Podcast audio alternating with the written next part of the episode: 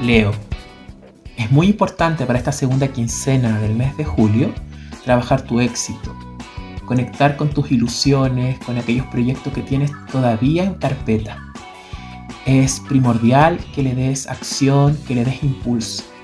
para que ese impulso se vea mucho más próspero, es muy importante para ti también trabajar tu imagen, el mostrar, el destacar, el hablar de ti, el proyectar también un acto de publicitario, por ejemplo.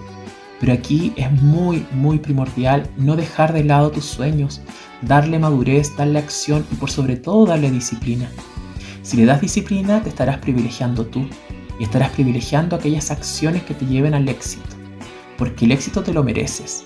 Pero para que esa prosperidad se muestre mucho más amplia, es también primordial darle amor a tu proyecto, porque desde ese amor también florecerán nuevos frutos y frutos que te darán mucha acción y mucha expansión que ni tú mismo te imaginas.